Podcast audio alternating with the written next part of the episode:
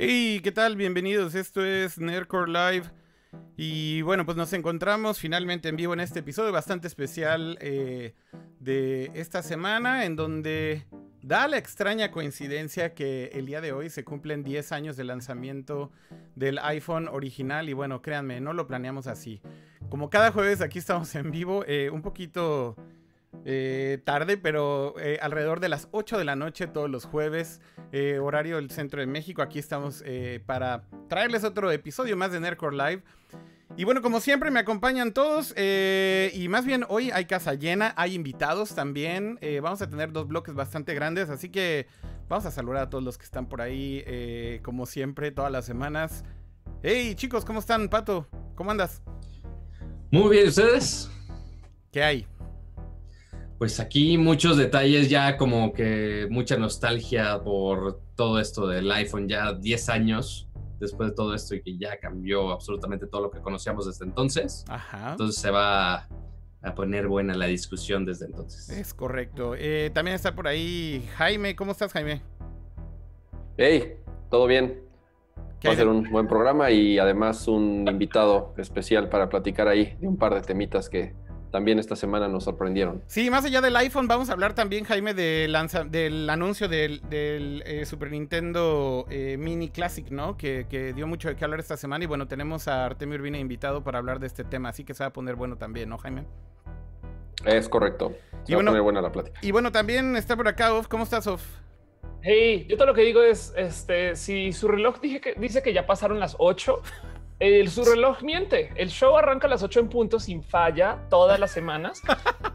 Si están viendo este programa después de las 8 es porque lo están viendo ya. Tienen- donde es- no deberían de estar. Tiene, Tiene o sea, delay. actualicen su, su internet o algo así porque tienen un delay de como de 19 minutos, Exacto. pero ahí va. Pero sí, bueno, qué bonito estar acá porque además este, hoy justo eh, hay 10 mil millones de temas y todos son pinches buenos. Podríamos dedicarle un show solo al iPhone, pero no. También está el tema del Super NES Mini. Entonces puedes dedicarle el show solo al Super NES Mini, pero no. También está Artemio. Podemos dedicarle solo el show. En fin, en fin, mira. Tú, tú manejas, güey, tú decides porque es- yo no puedo. Ya, es too much, güey. Ya, ya tengo overload. de Es increíble escaleta. la cantidad de cosas que hay. La verdad es que eh, sí hay muchos temas, pero los dos principales sí vamos a hablar a fondo del tema del 10 aniversario del, del décimo aniversario del iPhone. Y de lo del Super Nintendo Mini Classic creo que también vale mucho la pena hablarlo porque hay mucho de qué hablar, independientemente que parece un anuncio minúsculo para Nintendo, creo que da, da para un tema largo. Y bueno, también hay otras noticias y demás, así que ¿por qué no vamos empezando con algunas de las eh, cosas que, que- que tenemos ya mega planeadas por acá? Y bueno, pues si les parece... Antes, antes, de, antes de hacer mi gag de las plecas, voy a poner pausa en la música. Me voy a poner serio. No va a haber hoy pleca, este, tío plecas, ni, ni tío plecas, ni tía plecas. Estoy seguro porque ahora puedo controlar el micrófono de la tía plecas. No sé por qué esto suena a re- no sé por qué esto suena a reto, güey. No, no, no es, Cállales la no boca. es un reto. Nada más, nada más el punto es que como ya les puedo cerrar el micrófono, entonces ya puedo poner mi pleca famosa. Y entonces lo que sucede es que no se escuchan. Es- A ver, es vamos a-. ¿lo ponemos a prueba? Lo podemos poner a prueba, pero más allá de eso, a ver, antes de, antes de poner a prueba esto y ver si pueden gritar y hablar, mira ya, Ofelia ya le muteé. Ya le cerré el micrófono. Eh, Ya. No, eh, eh, eh, quiero recordarles que tuiteen por favor con el hashtag Nerdcore Live eh, y también pues que nos sigan en todas las redes sociales. Suscríbanse en el canal de YouTube.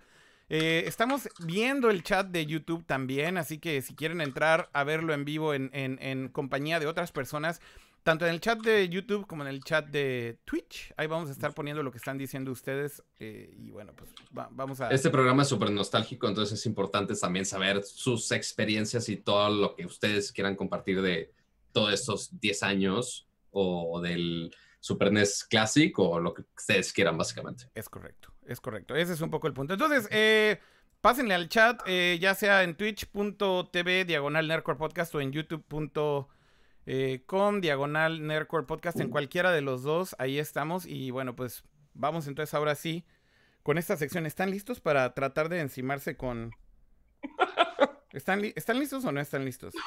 Dale, dale. No, espérenme, yo no estoy listo. Ah, no, no, sí estoy listo también. Mm. Ok, ya, va. 3, 2, 1. Griten lo que quieran.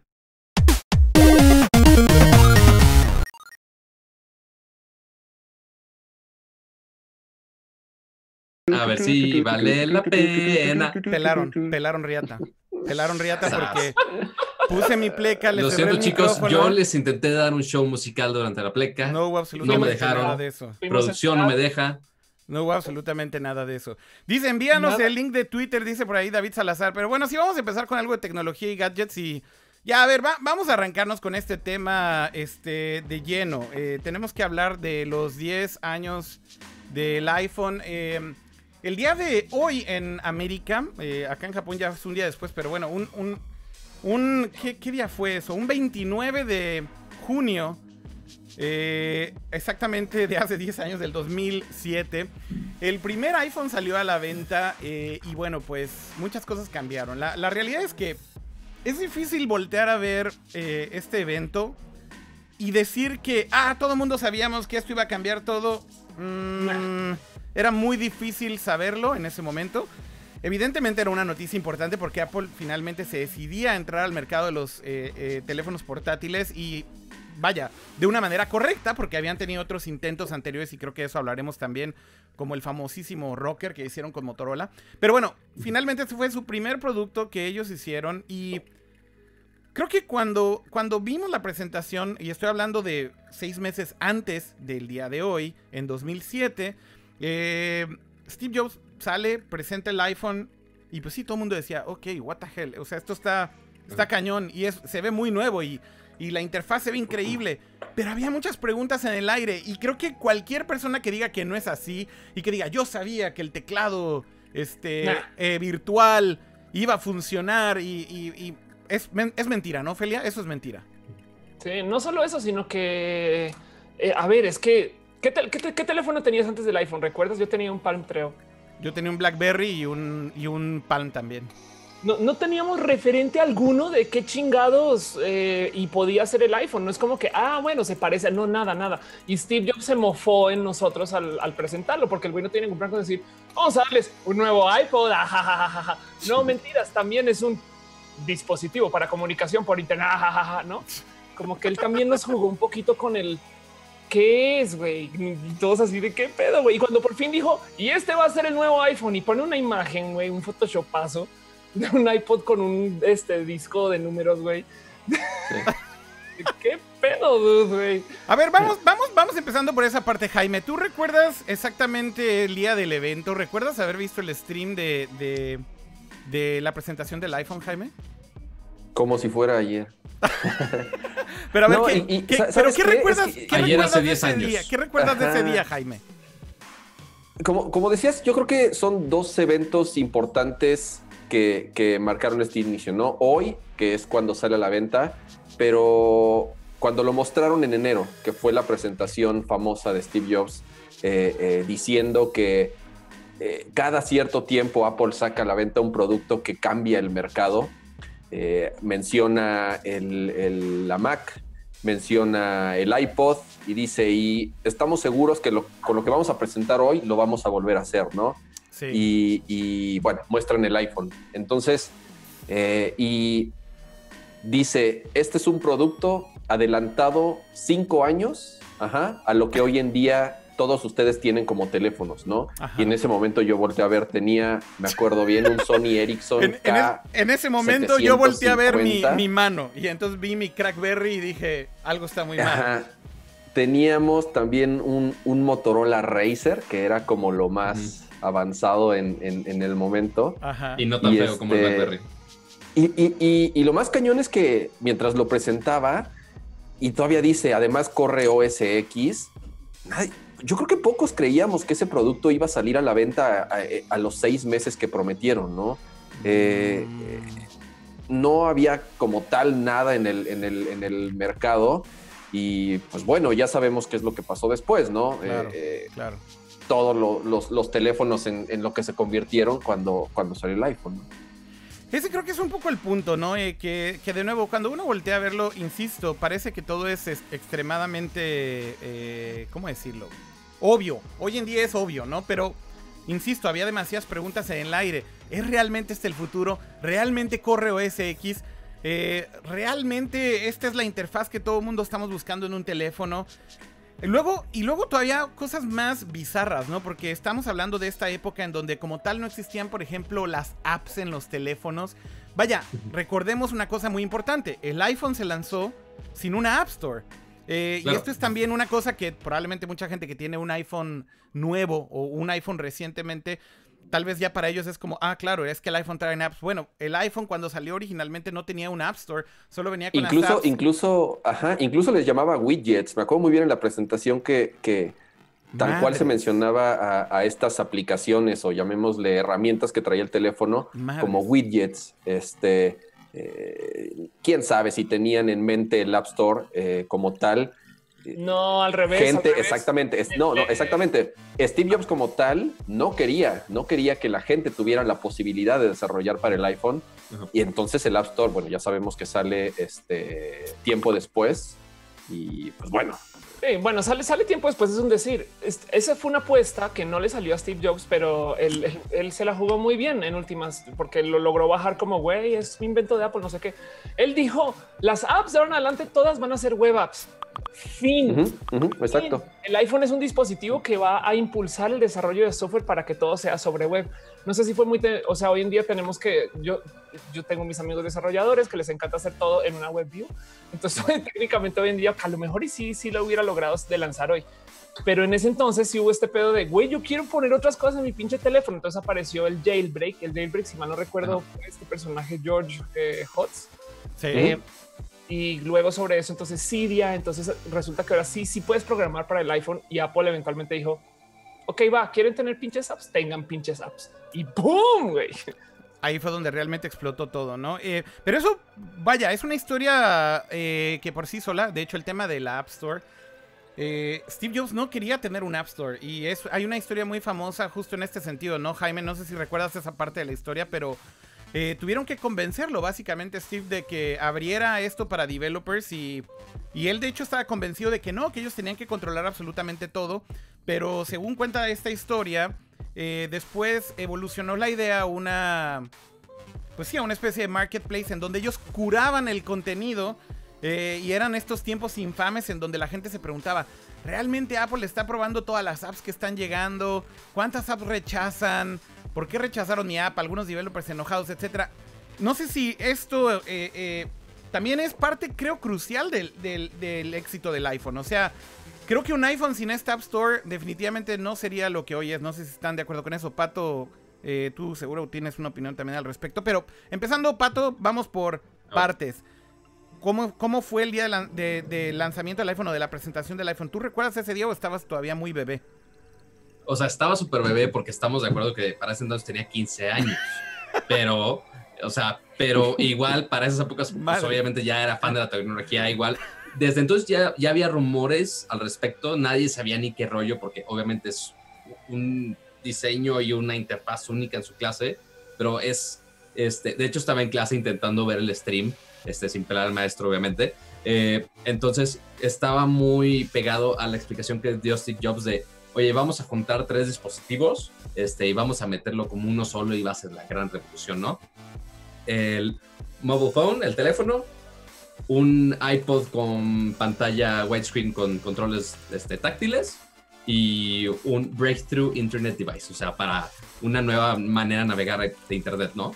Este, y que es todo, y obviamente todos los fans de que sí, no manches. O sea, que, que la neta sí, o sea, en su momento, pues sí, obviamente sí era la gran cosa. Este, en ese momento lo estaba también revisando con mi Palm Treo este, en la otra mano. Este, y cuando estaba acostumbrado a pasar cosas por infrarrojo, a pasarme tonos polifónicos oh, con mi celular. Mío, estoy teniendo una regresión a momentos muy, muy darks. Muy oscuros del internet, güey. muy oscuro, güey, de hecho. o sea, pero el, el, gran cambio que yo creo que hizo el, el, iPhone, primeramente, fue de, ok, a la fregada el stylus y, ok, vamos a meter ya vamos a quitar el teclado que todos amaban de su BlackBerry, que yo sé que inclusive después del lanzamiento del iPhone mucha gente estuvo con BlackBerry, principalmente en México. Este, Entonces ya, oye, nada más usa tus dedos. Este, que eso yo creo que cambió absolutamente todo. que, ojo, Apple no inventó el touchscreen, inventó el multitouch. Eso sí, porque ya me acuerdo de haber tenido, creo que en el momento que se anunció el iPhone, estaban unos teléfonos súper chacas de, de otras marcas que era así como que le tenías que atravesar el dedo en el plástico para que pudiera detectar tu, tu dedo. Ok, es que hay, ha- había dos tipos de tecnología y me- más bien existen todavía dos tipos de tecnología eh, táctil. eh, y más bien las pantallas que existían táctiles antes del iPhone. No recuerdo cuál es cuál, eh, Resistive Touch y... ¿Cuál es la otra? Olvidé el nombre de la otra, eh, desgraciadamente. Capacitive. Capacitive, exactamente. Sí. Entonces, eh, el, el tema es que justo antes de, de- del iPhone sí existían otros, otros dispositivos touch. Bueno, empezando por uno de los dispositivos touch más famosos tal vez de la historia, que es el Nintendo 10, que finalmente tenía un stylus y tenía una pantalla que también funcionaba táctil con tu dedito. Eh, y antes de eso, evidentemente, una larga historia de dispositivos. Nos podemos ir desde mucho antes, inclusive Apple haciendo el famosísimo Newton. Newton, ¿no, Jaime? Eh, Sí, sí, el, New- el- el Newton, un dispositivo que no le fue tan bien eh, como esperaban. Quería competir directamente con Palm, pero muy caro y con bastantes problemas eh, de reconocimiento de texto y de batería. En fin, no, Pero- no le fue muy bien ese dispositivo. Pero regresando un poco al punto de Pato, justamente el tema de multitouch eh, y de, de- de masificar este nuevo tipo de tecnología táctil, eh, lo que sucedió fue básicamente que cuando te enseñan cómo funcionaba multitouch, el primer gesture que creo que a todo el mundo le explotó la cabeza fue el pinch, pinch in y pinch out, el, el hacer Claro, como este zoom. ¿Tú recuerdas ese momento, Felia? No dijiste esto es pinche Minority Report, güey. Bueno, la neta sí. No, más bien, ¿sabes qué? Eh, están hablando en el chat un poquito que, bueno, sí, primero, todo aquello que tuviera un stylus era para altos ejecutivos, eso lo dice TR2NT.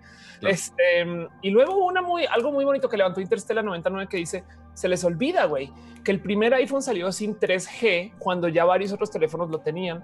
Y aún así fue un putazo. Y yo creo que vale la pena recordar eso. Sí, el iPhone igual tenía hoyos, güey, pero estaba tan bonito el pedo de la pantalla plana entera sin teclado que que sí, sí, sí rompió con eso. Y sí, hoy en día yo tengo fatiga de gestures. Es como me caga que estoy trabajando en Photoshop y mi pinche tablet Wacom, güey, ahora maneja gestures. Entonces de repente rota todo. Y, y vas y estás en el teléfono y quieres escribir, pero entonces tienes gestures para acá, para allá. Puedes darle force touch y puedes entonces que lo sostener y, y stop it, güey, ya, ya, ya, ya. Solo, solo, no bájale un poquito ese pedo.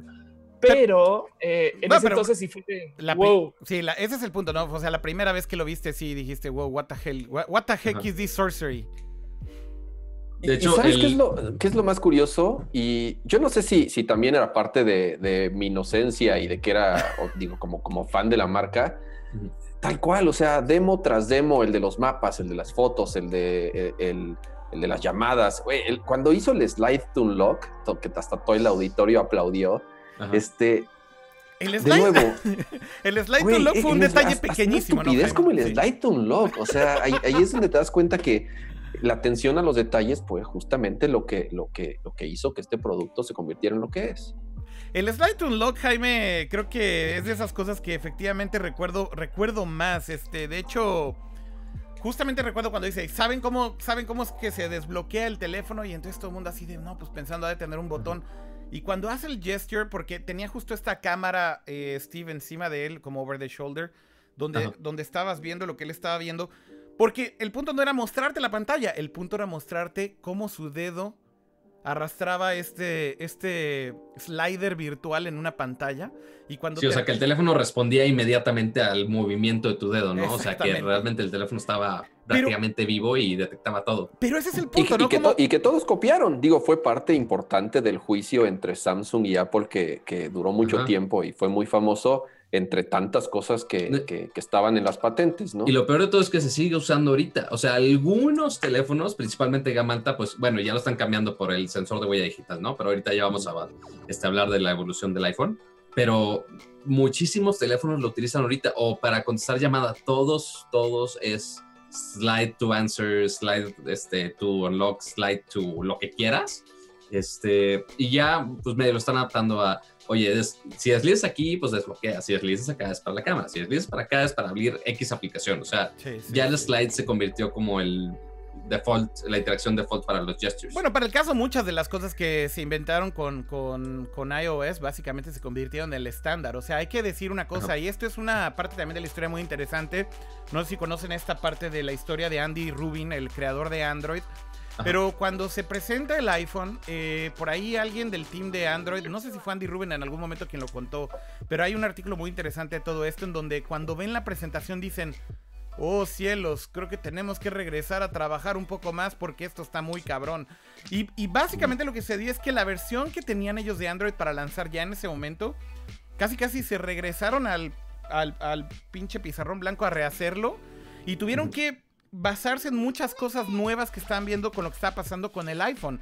Es decir, el estándar sí estaba muy alto y sí empujaron a que todo el mundo, antes de que eh, lanzaran sus productos competencia, eh, replantearan lo que iban a hacer porque definitivamente están poniendo la barra mucho más alto. No, no es si alguno de ustedes recuerda esa historia, Jaime, y te sabes los detalles, pero es increíble esto, ¿no, Jaime?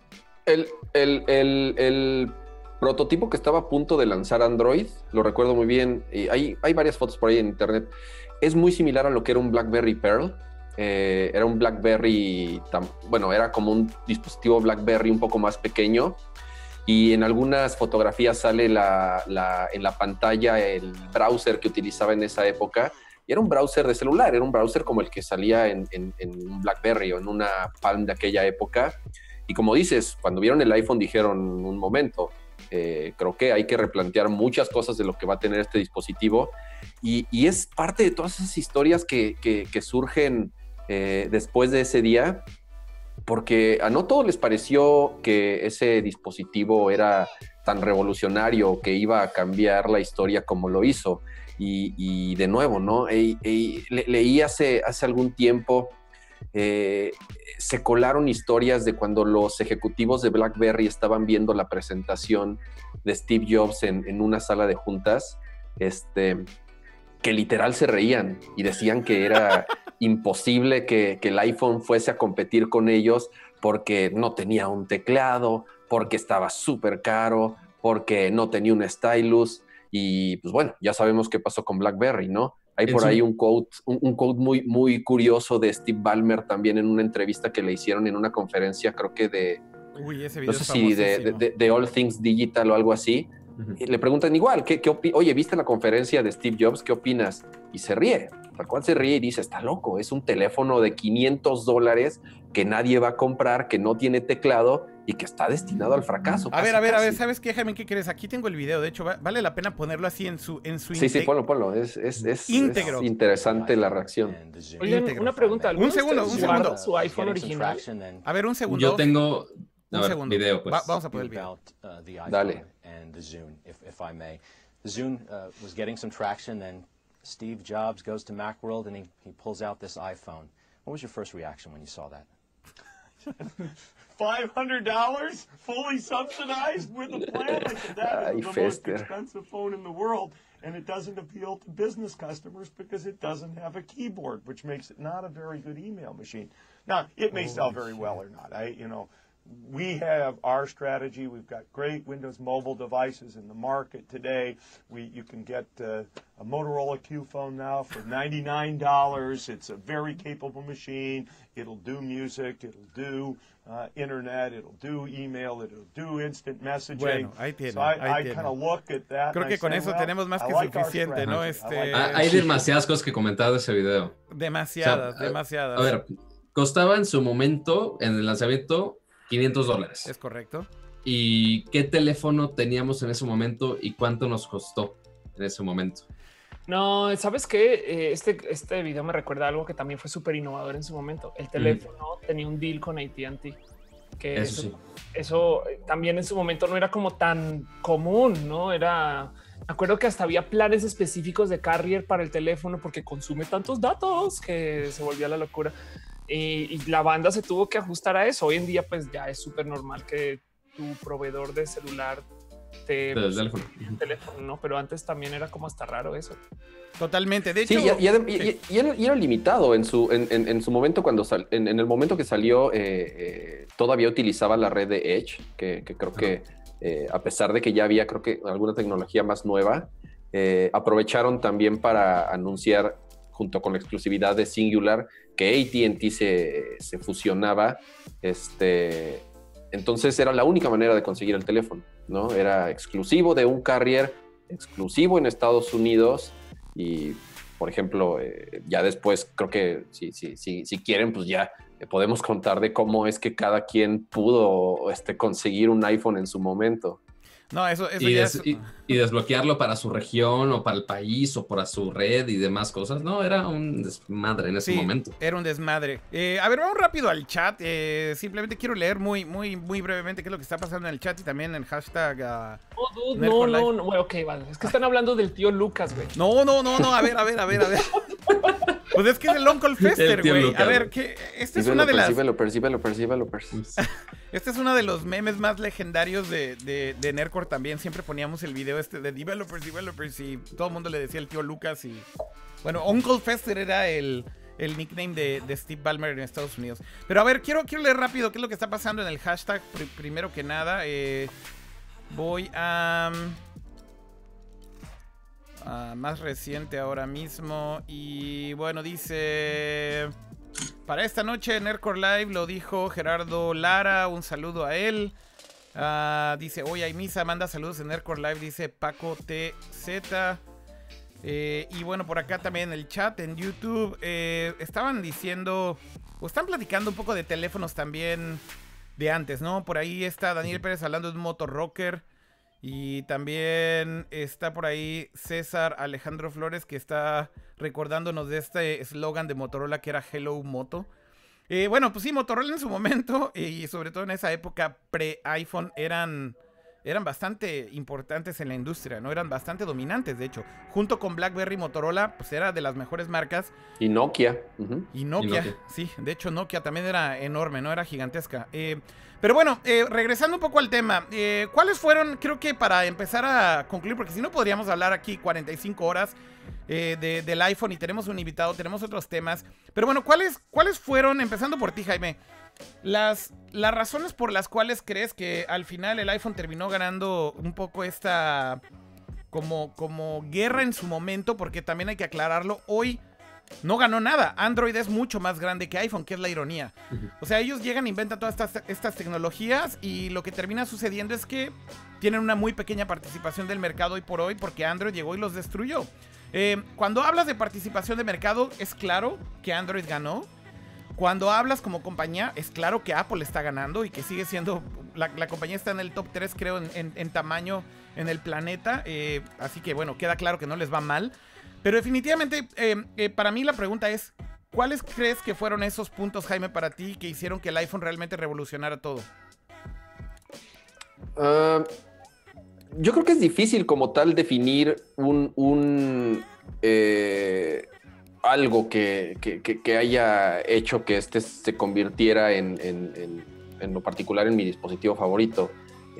Yo, yo sí creo, a lo mejor de pronto se podría exagerar, que, que sí es el dispositivo o el gadget como tal más importante en, las últimas generaciones después del Internet.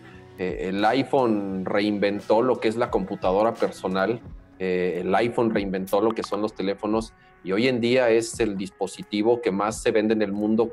eh, y me, refiero al smartphone como tal, ¿no? Este, pero sí fue el iPhone quien, quien, quien, quien lo inició. O sea, todos, todos sabemos cómo eran los teléfonos antes y después del iPhone. Eh, como dices, Android hoy en día es eh, los que más se utilizan. Yo creo que también tiene que ver un tema de, de- precio. Android es, es un sistema operativo que, que corre y, y además al tener todo tipo de fabricantes, pues es eh, mucho más fácil la, la- la distribución. Pero, pero como tal, eh, eh, digo yo de nuevo, ¿no? Como fanático de la marca, incluso desde antes que saliera el iPhone, se convirtió en un dispositivo que, que definió nuestras vidas y que además eh, dio pauta a la creación de industrias que en su momento no existían, ¿no? O sea, eh, Uber no existía, Airbnb no existía, y bueno, ¿cuántas empresas multibillonarias han nacido a partir del iPhone? A partir de una app. Exacto. Off para ti. Yo, no, yo, yo no sé si decir que lo de Simón y lo destrozó al revés. Apple es la empresa de tecnología más grande del mundo, la número nueve más grande de, de todas. Este, y hay que tener en cuenta que hasta le dio en la torre al negocio de Compus. Eh, ah, tú ves los ingresos de Apple y qué, más, qué es lo que más vende y es solo iPhone, iPhone, iPhone y para ahí en chiquitito. Ah, sí, también computadoras y algunas laptops. No es broma. El año pasado vendieron 231 esto es millones de celulares. Este, perdón, 211, el antepasado 231. Güey, son un monstruo. Android, yo sé que son más, pero es que ninguno es, entre todos. ¿Me explico? Sí. Em, entonces, en últimas, Apple solito domina un hoyo inmenso del mercado que nadie más. Y en eso, pues sí, a huevo. Yo, yo eh, siento que lo revolucionario del teléfono en sí fue el crear el ecosistema de Apple porque es que no solo era el pinche teléfono, güey. Me acuerdo que cuando yo compré el mío vivía en Australia y tuve un pedo porque estaba registrado a nombre de alguien en Estados Unidos.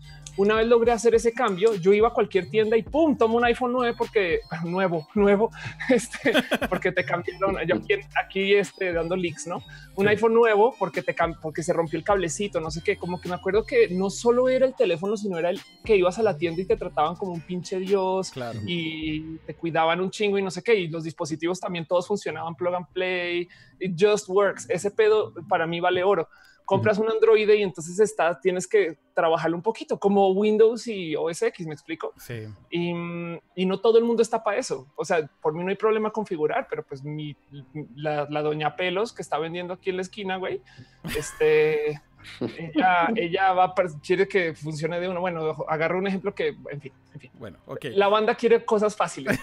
o sea, por, por, más que mi mamá diga, ay, no necesito tanta cosa, si le doy algo que no es un iPhone, va a decir, ¿cómo fregados lo uso? Quiero un iPhone otra vez. A ver, Pato, ya que estás ahí tú también eh, dando tu opinión acerca de esto, tienes mucha, mucha razón en eso. Creo que el iPhone bajó la barrera de entrada de la tecnología para muchos usuarios.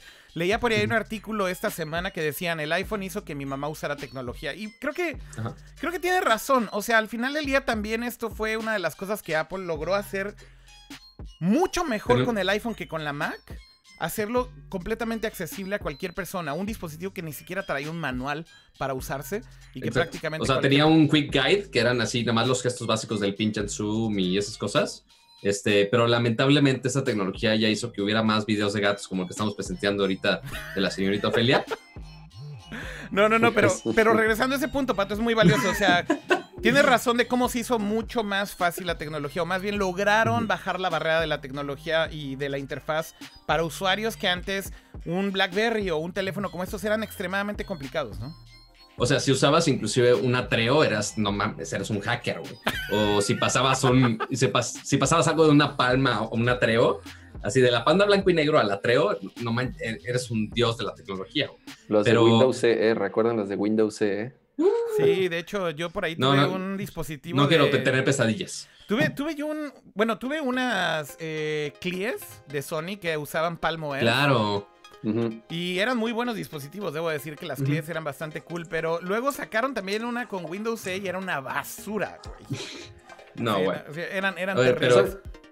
¿Sabes qué es lo, curioso de, esto?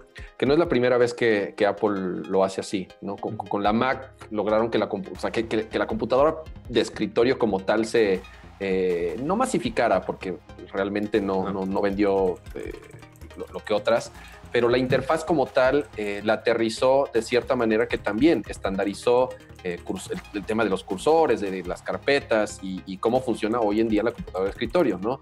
Eh, Apple, de nuevo, no inventó los reproductores de MP3, ya existían decenas de, de, reproductores MP3 en ese momento y de nuevo, cuando Steve Jobs presenta el iPod, este, pasó algo muy similar con el iPhone, ¿no? Este, ¿Quién va a querer un dispositivo tan caro que solamente funcione en Macs, que además te venden la música? Y bueno, eh, el, iPod fue prácticamente quien salvó a Apple de, la bancarrota.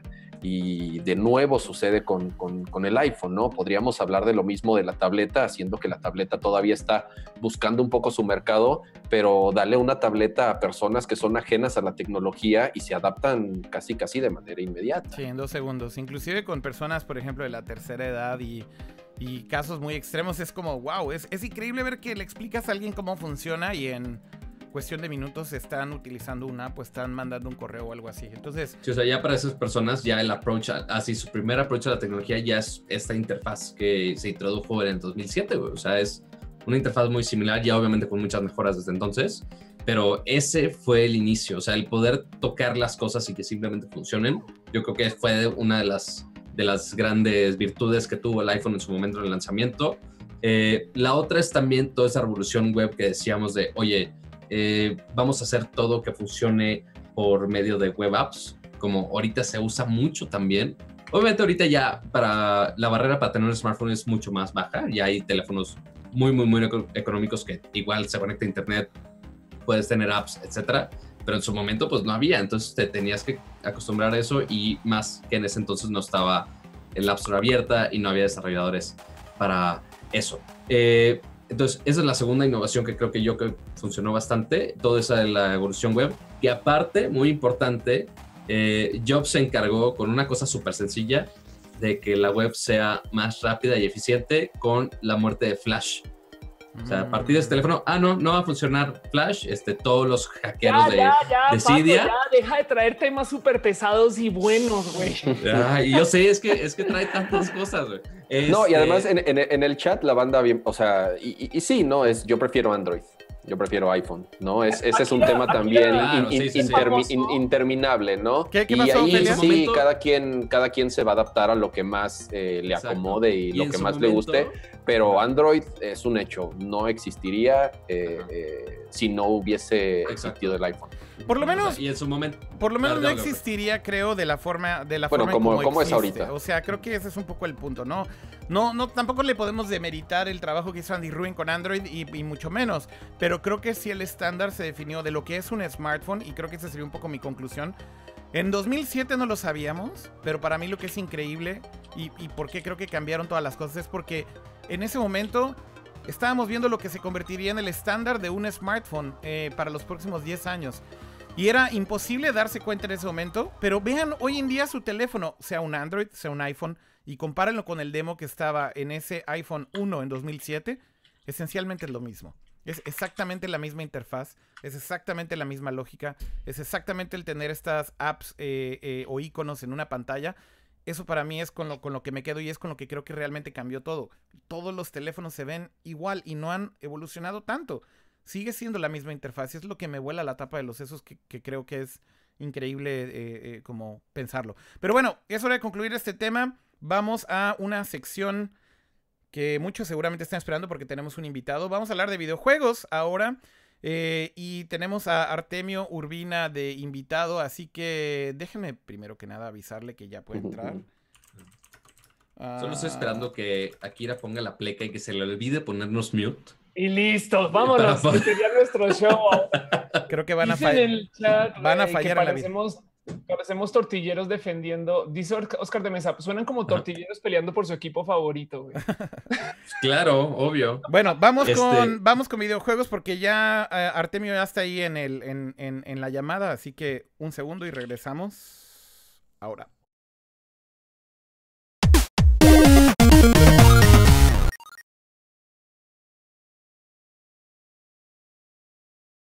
Lo mejor de todo, lo mejor de todo es que yo los estoy muteando bien, pero como están hablando, entonces mi edición se ve terrible ahora. Porque regresa el micrófono y ustedes están bla, bla, bla, bla, bla, bla, como pinches merolicos.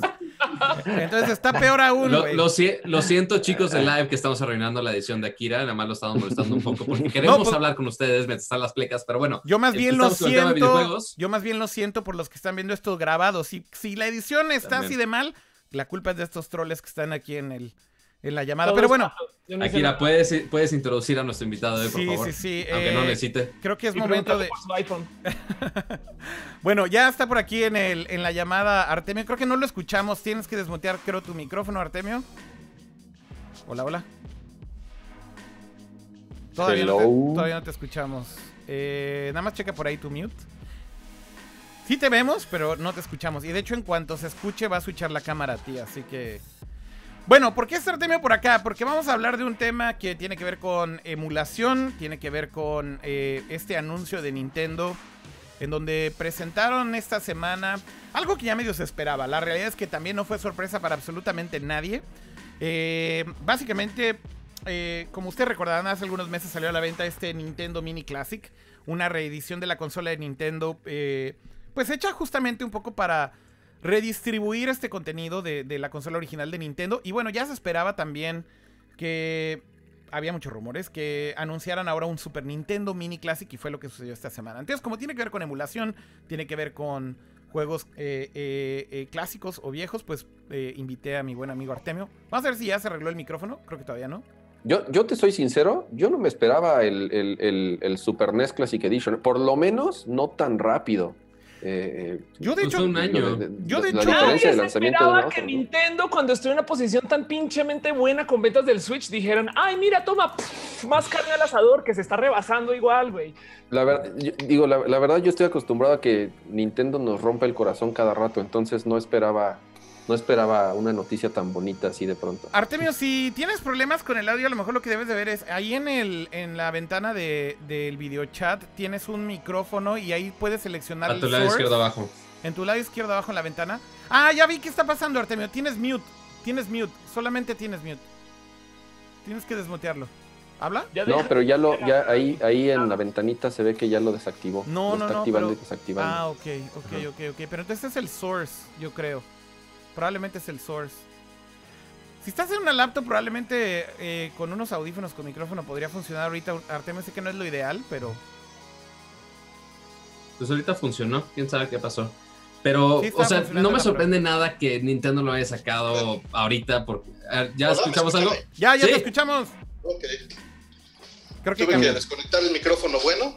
Ah, por Dios. Igual te escuchas muy bien. Sí, no, no, pasa nada.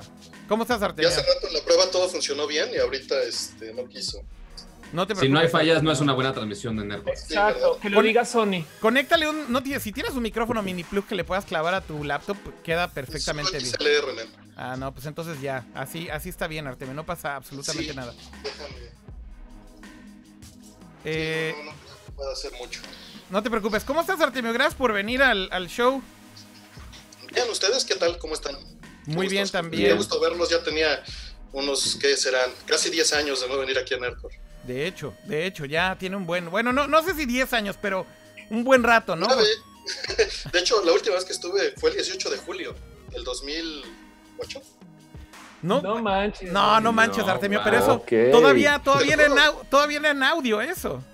Creo que hasta Creo que hasta yo estuve de invitado así un poco después. era esa época cuando Akira vivía en Japón, todos estábamos en México. De hecho, fue el en el que hablamos de Metal Gear Solid. Sí, sí, fue el, especial de Metal Gear Solid, tienes toda la razón. Así es. Pero entonces, ¿tanto tiempo tenías? ¿A poco nunca fuiste a Nerdcore cuando lo grabamos en, en, mi casa en México, Urbina? No me digas eso. No, nunca, nunca fui requerido. bueno, pues es que, es que más bien, es que más bien era requerido, requerido tú en Atomic Live, entonces pues, sí, era lo más normal. Era lo más normal y era lo que más como que en donde te aclamaban ahí todos tus fans. Bueno, pero vamos a hablar del Super Nintendo Mini Classic Artemio y de, un poco de emulación. Pues esta semana se anuncia esto.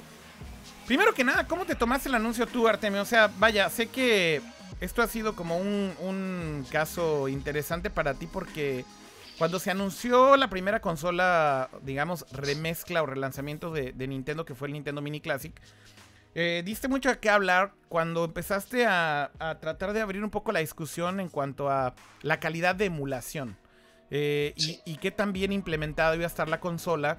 Y bueno, al principio mucha gente se preguntaba de qué está hablando Artemio y por qué. Ok, tal vez para muchos que son más neófitos y que no entienden esto, la gran pregunta era, pues, ¿qué calidad de emulación? Al final el día es un emulador.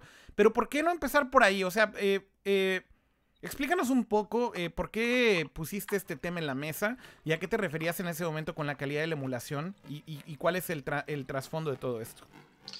Mira, este, bueno, de entrada lo más importante para la mayoría de la gente de esta, de esta consola es el precio. Este, en segunda es las ROMs incluidas o los juegos incluidos. y en tercera es este, que lo puedan conectar a una pantalla HDMI. ¿no? Aquí es donde entra esta parte de emulación. Eh, existen dos posibilidades hoy en día para implementar una consola vieja en hardware actual. Una es precisamente emular todo por software y la otra es simular todo por hardware.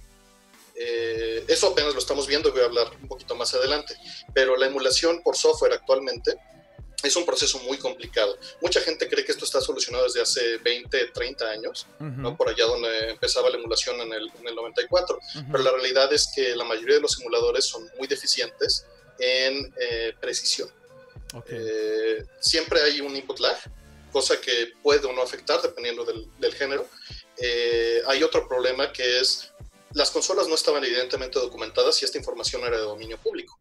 A la hora de que alguien implementaba un emulador era a través de ingeniería inversa y lo que podía obtener de cómo se comportaba la máquina, bueno, podría saber que un Super Nintendo en este caso era este era un CPU de determinado tipo, un 68, uno de la familia 68, derivado del 6502, podía saber que tenía un sintetizador de cierto tipo, pero ese no estaba documentado. Todo era adivinar o este presuponer algún ingeniero electrónica que estuviera midiendo las cosas, pero nunca a un nivel profundo. Las cosas eran al nivel suficiente. O sea, lo que se busca en un emulador eh, tradicionalmente es este, que sea jugable algo. Llegar, el Super NES es un caso muy particular. Llegar al mejor nivel posible, pero finalmente es simplemente tratar de replicarlo, eh, pues no a la perfección, sino simplemente justo por eso se llama emulación, es emularlo de la mejor manera posible, ¿no? Pues mira, el problema principal es que una emulación, hablando en un término eh, computacional, ¿no? O sea, sería el término correcto. Tú estás ejecutando software de otro hardware en un hardware virtualizándolo. Claro. Pero para lograr eso necesitas conocer el hardware que estás emulando a la perfección. Ok. ¿No? Porque si no lo haces, eh, hay casos que no van a funcionar. De acuerdo. Hoy, eh, lo que termina pasando hoy en día es que se prueban la mayoría de juegos en un emulador y bueno, con que jalen la mayoría suficientemente bien, está bien. Nunca se, se, fija uno en que los niveles de color estén bien, que los timings de, este, del audio sean correctos, que la dificultad sea la correcta, que las cosas pasen en el momento adecuado. Simplemente muchos este, autores de emulador lo que hacen es, esto es un reto para mí, yo voy a tomar un proyecto de verano, veo el CPU, implemento, hago las cosas que están documentadas, lo echo a andar y ahí está. Este, rara vez se tiene una emulación en un sentido de preservación, mm. que es, este, es, un target muy distinto. ¿no? Cuando tú lo que quieres hacer es decir, bueno, yo quiero una emulación perfecta. Ahora, ¿por qué importa esto? Porque va a haber juegos que no funcionen al 100% o que no funcionen bien. Evidentemente, esto es un producto que viene de Nintendo y esperamos un nivel de calidad alto. ¿no? Sí. Con sus debidas restricciones, porque estamos hablando de, dos cosas. Una, pues vienen 60 dólares, ¿no? Pues no puedes esperar mucho hardware con 60 dólares. Claro. Por un lado, ¿no? Y por el otro lado tú dices, bueno, yo en una Raspberry Pi, con los emuladores que ha hecho la comunidad en estos 30 años, puedo tener una emulación para la mayoría suficiente. Ok. Eh, ahorita dejemos la, la, piratería a un lado. Ok. ¿no?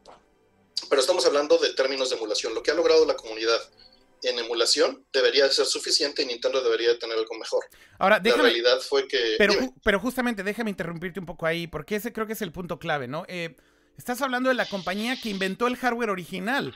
Y ese es un poco el cuestionamiento, ¿no? O sea, creo que, creo que aquí el problema de lo que sucedió, bueno, para tratar también de hacer un poco de fast forward, cuando se anuncia el Nintendo Classic Mini, la expectativa de una consola que viene de Nintendo, que es quien hizo el hardware original, es extremadamente alta.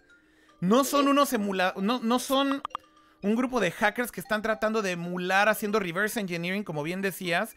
Ellos tienen todo el conocimiento del hardware, tienen, tienen absolutamente toda la información eh, técnica eh, suficiente como para tratar de lanzar un producto que lo replicara a la perfección. Y el punto es que sí existen tecnologías para emularlo, pero desgraciadamente lo que sucedió con el Nintendo Classic Mini es que dejó muchísimo, de, dejó muchísimo que desear, ¿no?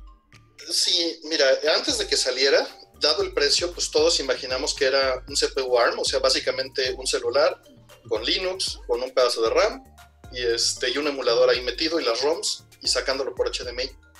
¿ok? Eso es lo que esperábamos. ¿Qué tuvimos? Fue eso, sí, pero eh, con deficiencias en video, en audio y en latencia, es decir, del momento en el que uno este, da una acción a que se ve reflejada en pantalla. Y por otro lado, la resolución, ¿no? La resolución era 720p, cosa que muchas HDTVs no manejan correctamente o meten algo de input eso ya es independiente. Claro. Yo, yo, quisiera, aprovechar y preguntarte, Artemio, este, esto puede estar relacionado a lo que pasó con el NES Mini, lo que podría pasar con el Super NES Mini, pero sé que definitivamente pasó con cosas que están en la consola virtual. Em, y es un escándalo que pasó más de enero de este año, que no sé si te enteraste, a mí me divirtió mucho verlo en su momento, pero nunca le puedo hablar contigo en un show en vivo y estamos acá. Entonces aprovecho y lo colo porque puede ser parte de esto. Y lo que pasa es que cachan eh, en algún momento en estos trucos de emulación para que se vea no sé qué y por gente que no tiene acceso a las consolas originales desarrollan como un fix eh, dentro de un Mario que corre eh, creo que literal Super Mario Bros. El primerito que está corriendo que, que bueno para que corren emuladores. Luego ese fix eh, para los ROMs que se distribuyen de Super Mario Bros. acabó en un juego que te están vendiendo en la consola virtual. O sea, los, un juego que te vendieron en consola virtual tiene componentes que se hicieron este, no por Nintendo. Y la pregunta es si Nintendo de plano te, vendió un ROM que era gratis. Me explico. Y si la, cosa no va por ahí. Eh, en realidad, lo que sucedió, de lo que estás hablando, es de una conferencia de Frank Cifaldi que dio al respecto de, del header que se llama AINES es un, este, un header de unos cuantos bytes que se pone antes de la ROM, que define cuál es el mapper. Digo que son, son cosas un poquito más técnicas, si a alguien más le interesa, con gusto lo puedo este, decir. Pero es. ¿Mm? Eh, bueno, es hardware adicional. Tú cuando tienes un cartucho de Nintendo, la realidad es que solo podía acceder cierta cantidad de información, es decir, 64K. ¿ok? Este, el, el, Nintendo, el 65.2 y el Super Nintendo solo pueden acceder a memoria en bloques de 65K. Entonces, los cartuchos estaban limitados a eso. Lo que sucede es que tú pones un mapper, es decir, un circuito que vaya incrementando o tú le puedes decir qué bloque de 65K puedes acceder en una ROM de 2 megas, 4 megas. ¿Me explico? Es, era una manera de extender las cosas. Y la ROM per se tiene que tener la información de qué mapper es el que el emulador tiene que seleccionar para poder replicar el hardware original. Y lo que sucedió en aquel entonces es que este, las ROMs que te estaba vendiendo Nintendo eh, son, eh, tenían el header, tenían el header que está estandarizado a nivel mundial por la comunidad para identificar cuáles son las propiedades de una ROM específica, lo cual llevó a decir a la gente, bueno, Nintendo está adoptando el estándar que estamos utilizando, no necesariamente está usando la ROM que nosotros rompeamos, ¿ok? Eh, yo, yo sí me dedico a esa parte de dompeo de ROM, solo que sacas el tema. Este, este mes, por ejemplo, está modeado, aquí tiene un puerto USB, para dompear cartuchos. Este es el que uso para dompear las ROMs. Ok. Casualmente estaba por ahí, pero lo que. Casual. Casual. De hecho, de hecho sí. Lo que pasa es que estoy Planeado. No, estoy no vengo preparado, pero miren, voy a. bueno, de preparado sí tengo otras cosas, pero este, este realmente no estaba para el programa, porque es el que, es el que utilizo para, para documentar ROMs que me traen prototipos o ciertas cosas. Ok. Entonces, eh, sí estoy más o menos familiarizado con el asunto. El problema es eh, eh, legalmente en ese momento Nintendo es el dueño de la propiedad intelectual y puede hacer lo que se le dé la gana. Claro. ¿no? O sea, ese cuestionamiento que se hizo de nos está vendiendo ROMs que bajó de la red, bueno, si hay alguien que puede hacerlo son ellos. Claro. ¿No? el estándar es abierto, es libre. Sí. Y, y, es necesario. Las ROMs a fuerza necesitan tener algún header que les diga cómo funciona el cartucho, porque el cartucho siempre tenía un coprocesador para extender las capacidades de la consola. ¿Ok? Sí. Entonces, este, bueno, regresando un poquito al, tema anterior, a lo que decías, Oscar, ¿por qué Nintendo, teniendo la documentación, no hace este esfuerzo? Bueno, producir un emulador es algo bastante, bastante eh, complejo. Es, es, un proceso que puede llevar años. Tengo muchos links que, que no sé si les puedo dejar este, en el chat. Ajá. Este, si quieres, si quieres ponlos en el chat de esta llamada y yo los pongo en los chats que soy moderar. Perfecto, te los, te los pongo aquí para quien le interese. Estos links este, documentan, uno, la latencia por un lado, otro, los problemas que los emuladores tienen hoy en día, los emuladores de la comunidad. O sea, ciertos bugs en juegos específicos que impiden que funcione todavía la biblioteca original de software al 100%. Ahora, en el caso de estas dos consolas estamos hablando de una biblioteca limitada, ¿no? En teoría hubo una curaduría y hubo un quality assurance sobre cada uno de los títulos. Claro. Y a las cosas que se refería Oscar, por ejemplo, que fueron eh, decepcionantes, hay, hay, un video de My Life in Gaming que, que ayudo a escribir y, que detalla este tipo de, cosas. Eh, por ejemplo, Mega Man tenía lag en el audio y lag en el input, ¿no? Tú disparabas y se escuchaba 10 cuadros después el, disparo. Los colores no eran correctos. la resolución. ¿10 cuadros fijos o 10 cuadros lo estás diciendo por dar un número? no, no, 10 cuadros específicamente después. Eh, el, ¿Todo el, tiempo? Sí. Ok. Varían, o sea, después, hay, hay de... que están rápido y ROMs que están bien. O sea, después de todos los datos que está diciendo, ¿estás cuestionando la exactitud de los datos que está dando Artemio Ofelia? ¿Cómo te atreves, Lo que me estaba preguntando era específicamente si el dato que estaba dando era genérico o específico. Este, y a lo que se logró medir con Cori fue a 10 cuadros. A veces, a veces salía entre dos. O sea, hay, un, hay una fluctuación de performance. ¿no? Porque pues es un emulador, en, sí, es un, es un kernel de Linux en tiempo real corriendo sobre un ARM, pero a final de cuentas hay un scheduler y está corriendo el audio a distiempo del video. Eh, ahí en los links que te mandé viene un autor de emuladores que trata de hacer emulación perfecta. Obviamente es, algo muy difícil de lograr y se tiene que hacer ingeniería inversa. Ahora, Nintendo tiene estas patentes. Nintendo sabe perfectamente cómo funcionan estas consolas. Pero necesitaría contratar a la gente adecuada y meter hardware más poderoso, mucho más poderoso. Estamos hablando de que ahorita para emular un Super Nintendo necesitas una máquina 3.6 GHz con unos 8 GB de RAM. Obviamente, el ARM que te están dando no llega a eso. Y, obviamente ese es, un punto que no va a suceder jamás por un tema de costo. Pues, por supuesto, y estás hablando de hardware 60 dólares con ROMs incluidas, ¿no? ¿Cuánto te cuesta en consola virtual cada uno de estos este, juegos? Y el punto, ojo, no es no compren el, NES Mini porque es una porquería o no compren el Super NES Mini porque es una porquería. No. El punto es, hay mejores formas de hacerlo, puedo hablar de ellas, pueden evaluar las variedad, la variedad de opciones que están en el mercado y pueden tomar la decisión por sí mismos, pero no crean que esta es la última edición que va a haber, porque la gente sale a matarse por estas consolas y terminan costando más que las soluciones Pro que hay allá afuera. Hablando, hablando de eh, eso de matarse, una, un comentario rápido. Eh, ¿Ustedes consiguieron su NES Mini Classic, eh, digamos, sin sangre? Ofelia, Kama y, y Yo ni lo compré, pero lo vi en la Friki Plaza este, con sangre. Entonces... O sea, sí estaba realmente... no, yo, yo afortunadamente en Amazon, tal cual, tuve la fortuna de conectarme un día en la noche. O sea, pagaste y vi que estaba la preventa y pagué justo lo que tenía que pagar y me llegó en tres días a mi casita. Pagaste el precio justo la Tamel, el dólar a 45. Ándale.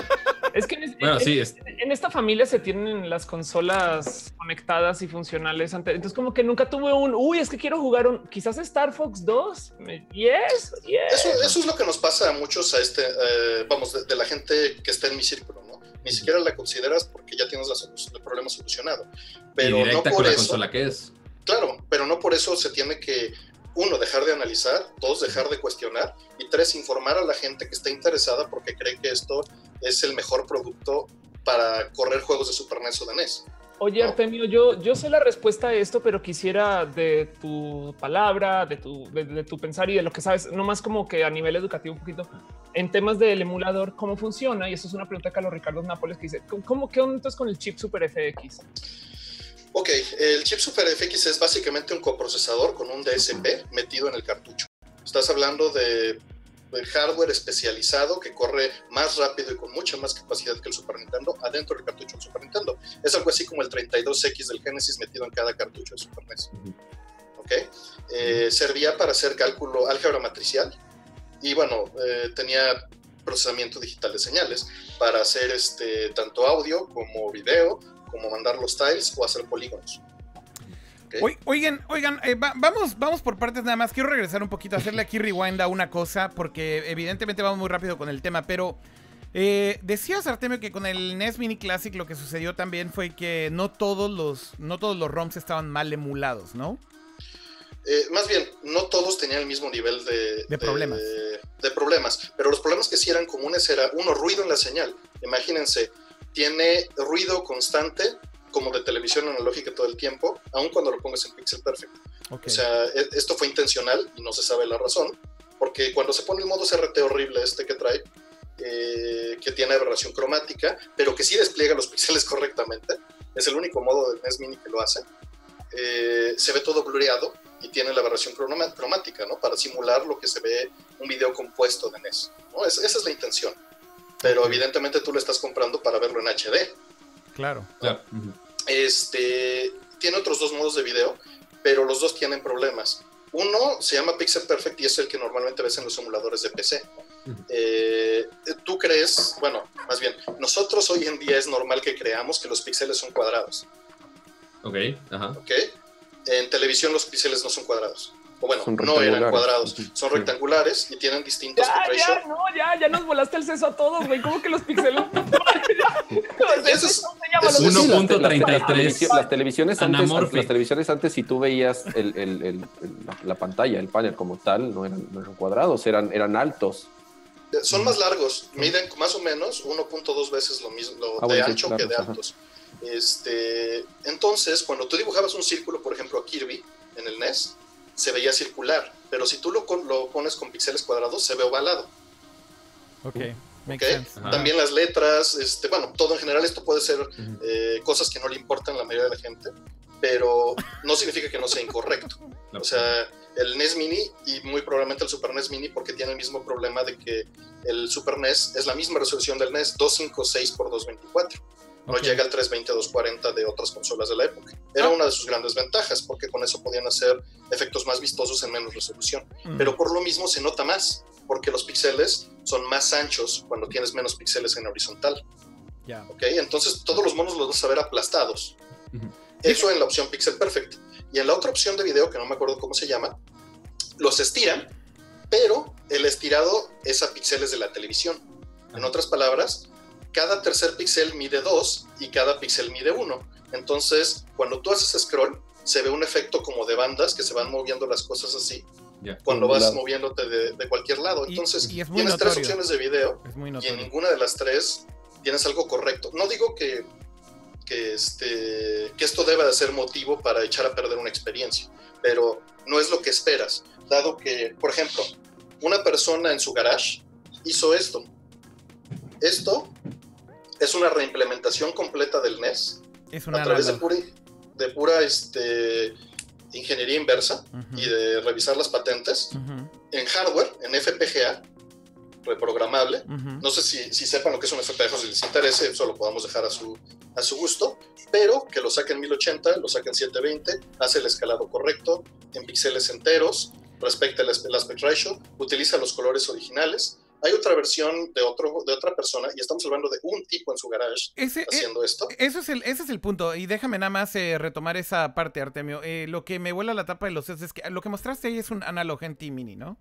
que es muy caro, ¿no? A comparación de un ABS. Hay, que aclarar que es muy caro en comparación de un ABS y es muy caro en comparación de un NES Mini Classic, evidentemente. Claro, pero, mucho, sí. pero el punto es, ahí tienes el ejemplo de un hardware hecho, y como bien dices, por un fan que no tiene acceso absolutamente a nada más que ¿A qué? ¿A lo que está en internet, Artemio? Básicamente. A lo que está en internet y a un osciloscopio y a, este, y a estar macheteándole porque esa persona sí se dedicó a documentar y a ver los tiempos. Para que. Eh, lo que pasa es que cuando tú emulas en software, tú no puedes. En uno de los links que están ahí se los dejé. Tú no puedes eh, sincronizar los eventos exactamente porque las señales eléctricas, el audio se va procesando al mismo tiempo que el video. Sí. Y cuando tú estás emulando, eh, tú tienes que hacer todo secuencial. Tú tomas los procesos del CPU, llegas a los procesos de video y tú tienes que atomizar en algún momento y sincronizar los procesos. Pero justo déjame, eso no pasa. Pero justo déjame regresar a ese punto que bien señalabas, porque creo que eso es algo muy importante. O sea, el, hecho aquí para ti, lo que dices es la prueba de que es, de la, la prueba fehaciente de que hay una mejor manera de hacerlo, es que existe ese hardware y es hecho por fans. Y entonces ahí es cuando te cuestionas sí, Pero, pero, pero súper caro. Bueno, bueno, pero, pero, pero, en, contraste, este, Ramsa, tienes un emulador gratuito que bajas de la red que lo hace mejor que el que trae caso. Ese es el punto, ¿no? E, e, y, también ahí es cuando comparas inclusive un emulador de una PC con lo que tienes en el NES Classic Mini, lo puedes hacer mejor en una PC. O sea... La diferencia es que esto es legal. No significa que no puedas hacerlo legal con emulación. Claro.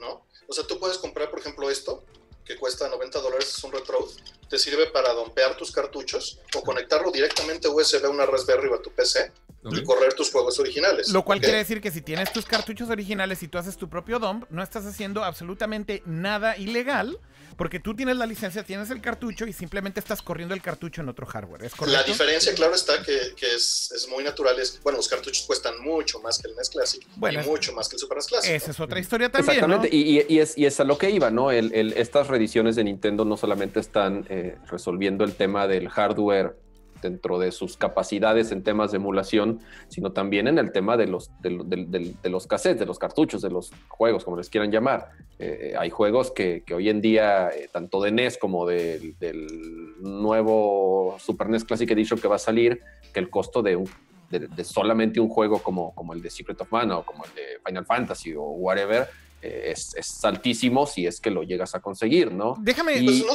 pues creo que y, yo creo que lo importante de, esto, y es súper válido que, lo platiquemos, es que creo yo que, Nintendo como tal, con estos productos que sacó, este, le dieron al clavo a un, bueno, eh, fue un éxito el, NES Classic Mini, tan es así que la gente se mata por ellos, y el, y el Super NES lo va a hacer también este, al alcance de todos y, al, sobre todo de gente que, digo, yo también tengo mi Nintendo original y tengo un montón de juegos, tengo mi Super Nintendo original y tengo igual este, juegos, pero ya hoy en día el, conectarlos, el enchufar, o sea, mi, pantalla ya ni siquiera tiene esas entradas y estar consiguiendo un upscaler y estar conectando y desconectando. Y Mira, le, das creo yo un par de cosas. A ver, Estoy de acuerdo que es para la gente cómoda. O sea, definitivamente es, para el usuario que lo quiere ir y comprar en la tienda, ¿no? Mencionabas que le dieron al clavo, pero yo tengo ahí dos quejas. Uno, nunca lo pudiste comprar más que tú en anaqueles. ¿no? Si, me estuvieras hablando de algún producto que está constantemente en, anaqueles, te, daría el punto. La verdad es que mi ABS, mi, mi Analog NT Mini que está aquí atrás, vale lo mismo que tu NES Classic. No, un Alarm, vale, según yo, vale como 500 dólares. Pues eso vale, eso vale. Es lo que vale el NF Mini. Exacto. Pero. No, bueno, bueno, no, no. Nada más. Sí, pero. Más bien, a ver, a ver, a ver. déjeme aclarar una cosa. No es lo que vale. Es el precio de mercado por la estúpida demanda que existe y porque Nintendo lo dejó de y porque Nintendo lo dejó de fabricar además esa es otra cosa no ayuda en lo absoluto que Nintendo haya hecho un batch tan pequeño de unidades y luego anuncie que lo van a dejar de, vender. Evidentemente lo único que están haciendo es que, todos los revendedores hagan su pinche agosto no Oigan, Ahora también, pero, y también pasa lo mismo, Artemio, con, con, con, o sea, con el Analog, con el Analog NT y con upscalers como el, el OSC, todo eso, también hacen batches de mil de 500 que se acaban en segundos y también conseguirlos es súper difícil. Puedes estar meses esperando a que te toque uno. Sí, pero, es una empresa más chica, no la espera. Exacto. Perdón, perdón, este, pero sí, hay una empresa chica, como bien dice, este, y el batch está abierto. De hecho, el software, el hardware es abierto, tú lo puedes fabricar. Sí, o sea, porque bueno, ese, producto está hecho para la gente más hardcore que quiere, o sea, tener esos juegos de manera original, que quiere mantener los cartuchos y que lo quiere conectar fácil, de una manera más fácil a su computadora, ¿no? En cambio, el Nestlé lo esperas de un producto Nintendo que está hecho pues ya a gran escala, masivamente, y esperas que haya basto, pues quizá, o sea, y no, no duró ni un año en fabricación ni en distribución. Entonces dices, oye, pues entonces este producto estaba hecho para las masas, estaba hecho nada más como una versión coleccionable para nada más los del nicho que realmente quieren esa calidad de emulación que tú buscas, Artemio, por ejemplo. Entonces, como que no quedaba claro cuál verdaderamente es, el, market y la tirada de Nintendo. obviamente la tirada es, muy la tirada obviamente es sacarnos todo el dinero. Pero fuera de ahí, pues, ¿cuál es la razón? No, déjenme, déjenme decir una cosa. Creo que, creo que esa es una pregunta muy válida y que yo le haría a todos. Eh, ¿Cuál crees tú, Artemio, que es el mercado? Esa parte que Pato acaba de mencionar, yo tengo una teoría. Quiero escuchar la tuya. ¿Por qué Nintendo hizo este producto? Eh, espera, yo, un paréntesis, le, añado esa pregunta porque es algo que preguntó de Carmona en el chat que decía, oigan, ¿y esto implica que ya no vamos a tener Virtual Console en el Switch? No, no, no. para esa pregunta, para esa misma, pregunta. ¿Por qué, ¿por qué hizo Nintendo este producto, Artemio? De entrada, Virtual Console está mucho mejor que, esto, ¿no? Pero eso es punto de aparte. Eh, la verdad es que no tengo idea porque puede ser un trofeo para la mayoría de la gente, que es, lo que termina pasando, por desgracia. Eh, el consumidor promedio, que es el que estábamos hablando con, con Ramsa, pues desgraciadamente se enteró cuando ya no había. O sea, en el momento en el que, de que había desplegados y que había notas, ya se lo habían acabado los acaparadores o los coleccionistas, ¿no? Yo creo que Nintendo de Europa, que vamos a separar esto muy claro, no fue Nintendo de Japón, simplemente a alguien se le prendió el foco, le dieron luz verde, vio que era fácil, la tecnología está ahí, lo podemos hacer, sacamos un dinerito, eh, hacemos baches este, pequeños para no descapitalizarnos y recuperar todo al 100% y se acabó. ¿no? ni siquiera creo que haya, eh, haya involucrado a Nintendo de Japón, ni a las patentes, ni, simplemente agarraron algún autor de emulador por allí que estaba le compraron el, emulador, la licencia y liberaron. Claro, y, hay que recordar que esa fue la primera vez que Nintendo hizo esto de hacer las consolas clásicas. Ya obviamente ya dijo, ah, oye, sí, tranquilos, ya va a haber más del, del Super Nintendo, este, para que no haya justo ese problema de que ya están las consolas en hiper tanta cantidad de dólares extrema, solo por la cantidad tan baja que hubo pero, esta consola. Pero, ahora, pero habrá que ver qué tantas van a ser más, ¿no, Pato? Porque pues, yo no creo que muchas más. Exacto. O sea, yo sí, tampoco... tantos. O sea, porque la gente, si quería realmente el juego retro, porque quiero jurar que la gran mayoría se lo compraron de Navidad o mucha gente lo usó como un regalo perfecto para comprarlo de Navidad, porque obviamente, por más que tengas a ese familiar super gamer, este super tecnológico, no le vas a comprar un Switch porque no, no, vas a gastar tanto ni que lo quisieras tanto. Este, pero no, quizá. No, regálenme Switch, cómpreme Switch. Tú ya tienes uno, ¿no? No, no tengo. Ah, pues yo tampoco. Nintendo, por favor, si nos mandas a todo el equipo, chido. Este, pero mínimo el, mínimo el Super Nintendo, güey. Pero bueno, entonces ya el Super Nintendo, maldita sirena, eh, ya es un precio más accesible ya es algo que, ok, si es una persona especial, pues bueno, le puede invertir un poquito de varo para regalarle el Super Nintendo Classic. Ese es un buen punto. creo que, creo que al final Nintendo lo vio como un regalo prometido para la Navidad, sin duda. Por supuesto. Pero. O sea, por, eso es lo que decía Rosa hace rato de, oye, ¿por qué lo sacó a un año? Pues para sacarlo a Navidad. A ver, pero, pero nada más que, a ver, ojo, esta es como una consecuencia. Yo lo que quiero decir sobre mi teoría de por qué Nintendo está sacando esto es. Creo que todo esto tiene plan con maña. Y el plan con maña es que muchas de estas franquicias que están eh, relanzando los juegos, si les podemos llamar relanzar, en el Nintendo Classic Mini y ahora en el Super Nintendo. ¿El copyright? No, no es el copyright, Artemio. O el copyright creo que puede ser una buena justificación, tal vez. Pero yo también creo que tiene mucho que ver con volverlos a poner en la discusión y volver a revivir sus franquicias en la discusión. Darle una segunda oportunidad de que la gente las conozca. Y todo es a que vendan más Switch. Y todo es a que justo con este revival de sus franquicias y de que te dan una oportunidad de, ah, nunca jugaste Zelda, bueno, vas a volver, volver a jugar Zelda en tu Nintendo. O vas a poder volver a jugar Zelda en tu Super Nintendo. O, vas a poder estás diciendo que realmente fue un bien aspiracional adrede. Sí, claro. O sea que lo que están tratando de hacer es... Eh, eh, para mucha gente que tal vez no tuvo la oportunidad de jugar estos juegos en su momento, y que ven todo este hype con el Switch y dicen Zelda, Metroid y de pronto dicen, bueno, yo nunca tuve consolas de Nintendo, pero se ve increíble. Bueno, ¿qué crees? Que ahora las puedes volver a jugar porque aquí están estas consolas clásicas y ahora puedes entender de qué se trata todo esto con el Switch. Estaría muy de acuerdo, Oscar, pero hay un problema ahí y es que pues se tienen que informar en prensa especializada o en notas especializadas porque nunca lo van a tener en sus manos. Bueno, nunca lo van a tener en sus manos, pero ese es el efecto que creo que también Nintendo quiere. O sea, al final del día me da la impresión de que parte de esto es que el hype esté ahí. Parte de esto es que esté, tal vez esa escasez es lo que genera la conversación. El hecho de que nosotros estemos aquí platicando, el hecho de que hay un cabrón ahorita ganándole 300 o 400 dólares. Eso es parte de, eso es como el sneaker culture, ¿no? Eh, unos tenis que salen 200 dólares valen 2000 un segundo después porque alguien los compró antes que tú. Esa es la única lógica. Y es solamente por escasez, ¿no? Yo, yo, creo, yo quiero, no, no, no sé si también estoy pecando de inocente, pero yo creo que el mismo Nintendo no se esperaba que sucediera lo que sucedió con el NES Classic. Yo, de nuevo, no, no, no, no, estoy, metiendo en sus nivel. Yo creo que ni ellos esperaban que fuese a pasar lo que pasó, que se agotó en días, que se revendían en cuatro, cinco, seis veces su precio y que la gente lo sigue pagando. Y que yo estoy seguro que con el Super Nintendo Classic no, no va a pasar lo mismo. Ya vieron que es una oportunidad de mercado súper interesante porque ataca dos mercados. Eh, eh, ataca mercados como nosotros. Bueno, Artemio me queda claro que, no, sé si definitivamente no lo, no lo, va a comprar, no le, no, le, no le gusta. Él sigue conectando su consola a la Trinitron de 1992. Este, pero, pero yo, que a pesar de tenerlas mira, tengo, aquí está mi Super Nintendo con un juegazo puesto. qué bonito. Este, tengo las consolas originales y, los juegos.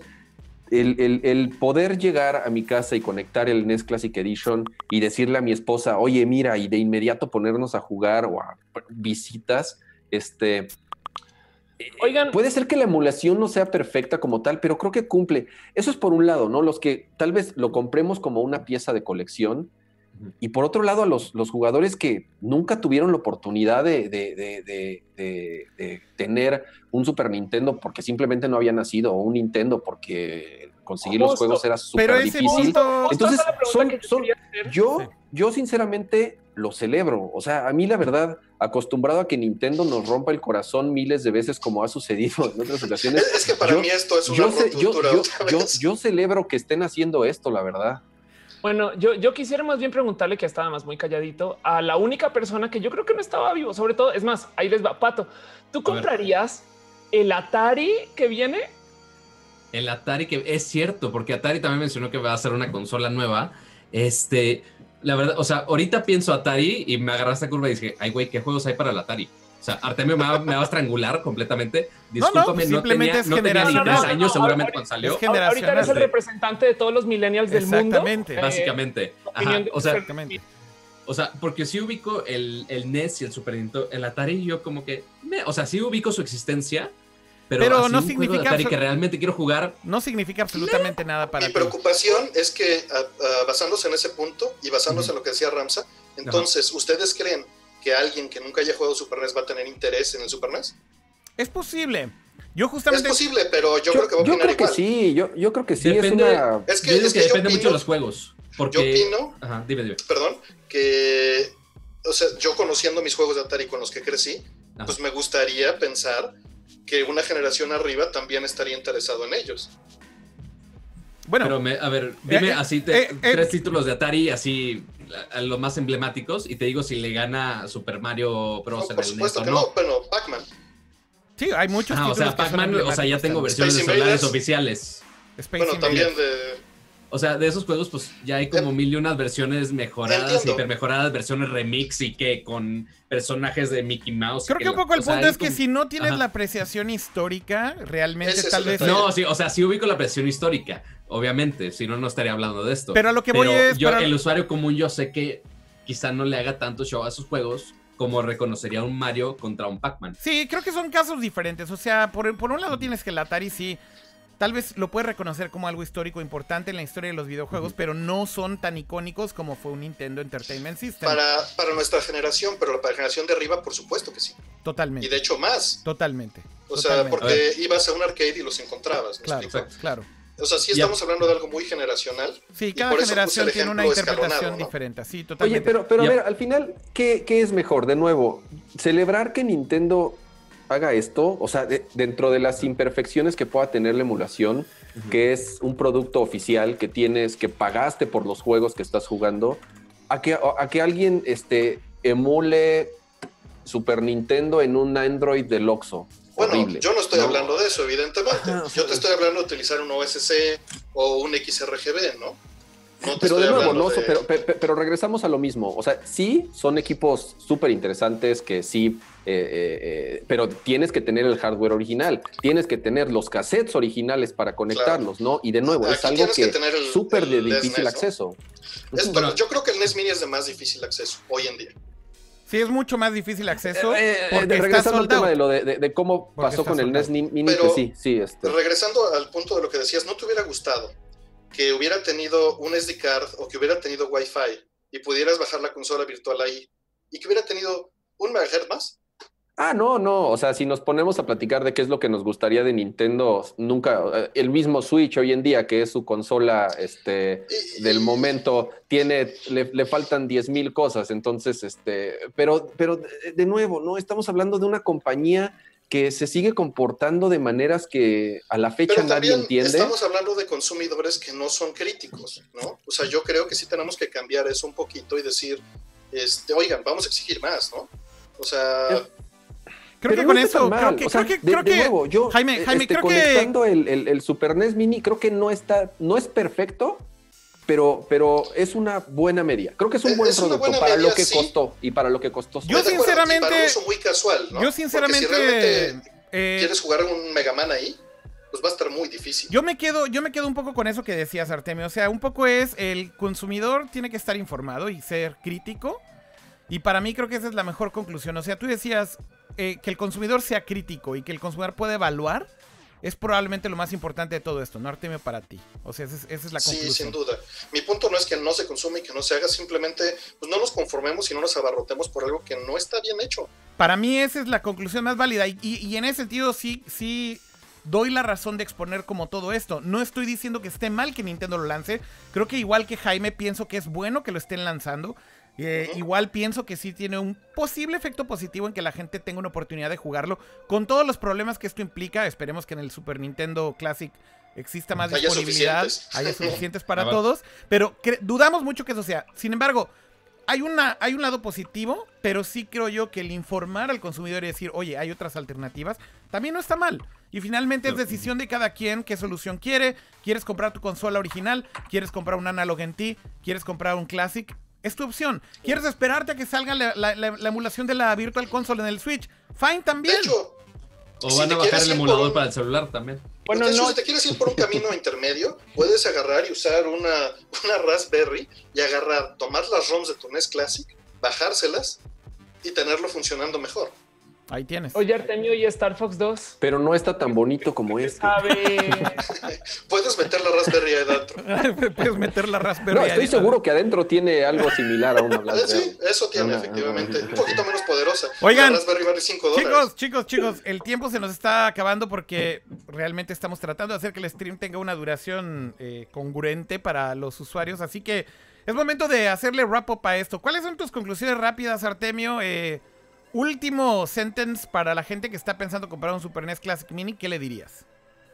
Este, evalúen las opciones, eh, vean qué es lo que más les conviene. Si el NES, Super NES Mini es lo que más les conviene en el precio que lo vayan a poder conseguir, porque ese es un factor, no crean que va a costar 60 dólares para todos. Evalúenlo y decidan por ustedes mismos. Hay vías legales, hay este, muchas opciones. O sea, está el ABS, está el Analog NT, está su NES modeado con un sRGB, por ahí hice un video en el que se hace cómo, cómo se hace ese proceso y el, el, costo pues, no es tan elevado a diferencia. Sí, los cartuchos pueden ser más caros. Pueden comprar un flashcard y bajar las ROMs de su NES Classic y meterlas en un cartucho de NES real y utilizarlas. Este, insisto, todo esto es con ánimo de jugarlas bien y no, no nada más agarrar y decir, pues lo voy a aprender cinco minutos y lo voy a pagar. ¿no? Eso, eso creo que es para otro mercado, distinto al que normalmente este, me rodea. ¿no? Normalmente es porque hay un, un interés de decir, bueno, históricamente esta pieza cómo es y creo que en la preservación, que es algo en lo que trabajo normalmente, eh, se debe de buscar reproducir la experiencia, ¿no? Y no nada más tener un, este, un ataque comercial que funcione bien y punto. Ok. Eh, Jaime, tus conclusiones. Mm, sí, de, nuevo, ¿no? Entiendo perfectamente y, conociendo a Artemio desde hace eh, muchos años, sé perfectamente cuál es su, su opinión al respecto y, es súper válida, ¿no? Eh, yo me regreso a lo que comenté hace rato, celebro que Nintendo haga esto. Sí, no es perfecto, como todos los temas de emulación. La emulación eh, es muy difícil que llegue a la perfección, este, pero por el costo, por la facilidad que se tiene de llegar y conectarlo por HDMI a cualquier pantalla y que además incluya una cantidad de juegos que de pronto son súper difíciles de conseguir, sinceramente lo celebro, ¿no? Y, me incluyo, o sea, de, nuevo, este, eh, por la facilidad que es el llegar y conectarlo y por las personas que no, en su momento no nunca pudieron jugar este, eh, con sus consolas y yo sinceramente no, no demerito el, el, hecho de que alguien lo compre y lo disfrute y lo juegue y lo coleccione o lo ponga de adorno, ¿no? Como muchos este, lo... Esa última creo que es la única que yo no estoy de acuerdo contigo, Jaime, que la pongan de adorno, pero todas las demás te doy toda la razón y estoy contigo. Pero no, es pues, que, es que, pero, es que incluso, digo, como alguien que valora el diseño, sinceramente, o sea, está, está, está bien hecho, o sea, eh, eh, es un producto oficial, eh, con, una calidad de fabricación. Sin duda, pero, pero a ver, Jaime, no es una figura coleccionable. O sea, es una consola que supone que está hecha para jugar, ¿no? Entonces, para mí, esa es la parte que digo. creo que no tiene tanto que la van a comprar solo porque la lanzó Nintendo. Pero, creo que no, tiene tanto bueno, pero es como los que, compran los amigos y no lo sacan nunca de la caja. Pues de nuevo, es, eh, pero es una figura al final del día. O sea, ahí todavía te lo. O como yo que tengo un amigo que no tengo ni una consola Nintendo, güey. O sea. Pues sí, también. Ok, eh, conclusiones. Pato, conclusión, por favor.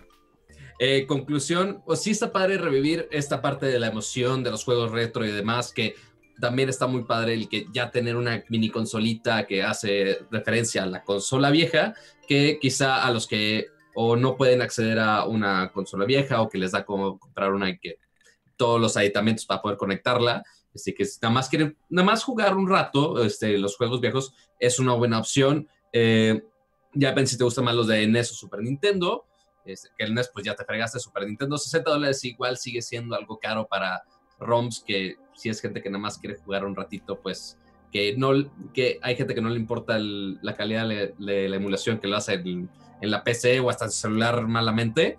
Eh, entonces ya ustedes dependerá si en Navidad ahorran para comprarse su Super Nintendo o no. Muy bien. Ofelia.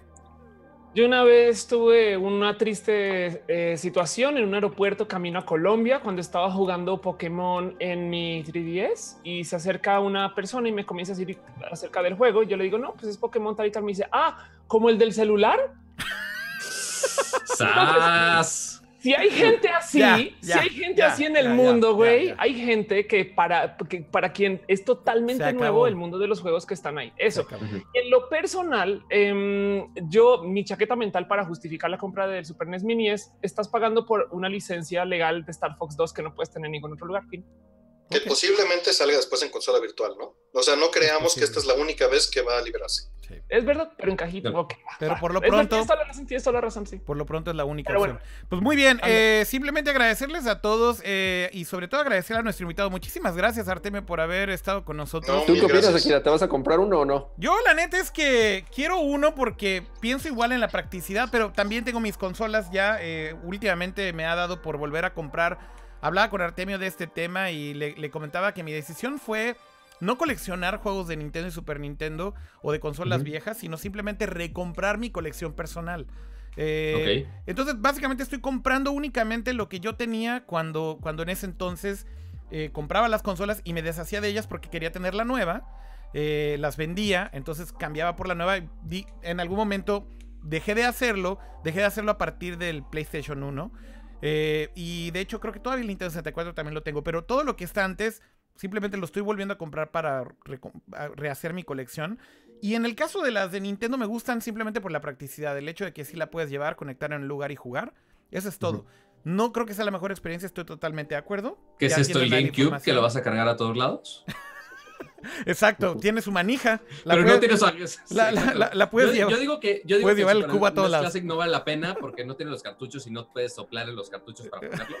ya. Nunca, nunca le soplan los cartuchos. Nunca le soplan. exacto, ya, ya sé que vas a ir ese punto. Exacto. Le rompen la madre. Bueno, muchísimas gracias, Artemio, por haber venido. Urbina, como siempre. No, les agradezco mucho a todos. Off. Oscar muchas gracias. Oye, y, una pregunta rápida. Después de, esto, ¿saldrá también, creen que salga el GameCube Classic Edition, Nintendo 64 Classic Edition o hasta aquí llegamos? En este hardware no es viable el GameCube. Exactamente. O sea, tendría que, ser otra, otra edición, sí. Pues ahí tienen. Bueno, pues estaremos con ustedes la próxima semana. De hecho, no va a ser el jueves, estaremos en, en Campus Party, muy importante mencionarlo. Eh, Nercor no será el jueves a las 8 de la noche, será el miércoles a las 11 de la noche y será en vivo desde Campus Party en Guadalajara, Jalisco. evidentemente habrá stream, pero la hora es diferente, así que anótenlo en sus calendarios. Eh, no es a las 8, es a las 11 de la noche, próximo miércoles, en vivo desde Campus Party. Si están en Guadalajara o van a Campus Party, evidentemente los invitamos a que nos acompañen ahí. Estaremos en el escenario principal y bueno, si quieren eh, platicar con nosotros después del show con todo gusto, pues nos dará muchísimo gusto, evidentemente, verlos a todos. Así que. Básicamente, si se quieren unir al desmadre, pues ahí estaremos. Y también, obviamente, va a estar en línea y vamos a intentar leer un poco de también lo que comenten.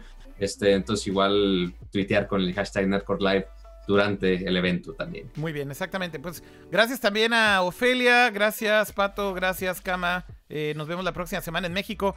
No saben cómo estoy de feliz de poder ir a México.